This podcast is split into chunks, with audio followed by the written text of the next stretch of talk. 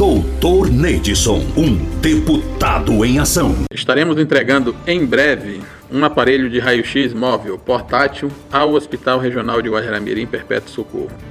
Esse aparelho ele custou, através de emenda parlamentar de minha autoria, R$ 99.900, quase 100 mil reais para atender aí a nossa população do município de Guajaramirim, no qual vai auxiliar também aos técnicos de enfermagem, equipe de saúde, a evitarem vários esforços aí, deslocamento do paciente do pronto-socorro ou do seu, do seu quarto também, que estiverem impossibilitados no deslocamento, para que possa ser feito no local. O raio-x é móvel e pode se deslocar para as enfermarias, para o pronto-socorro e realizar esses raio-x aí quando for necessário. Então é mais uma emenda que estaremos entregando aí no município de Guajaramirim e principalmente para atender a área da saúde do nosso município. Doutor Neidson, um deputado em ação.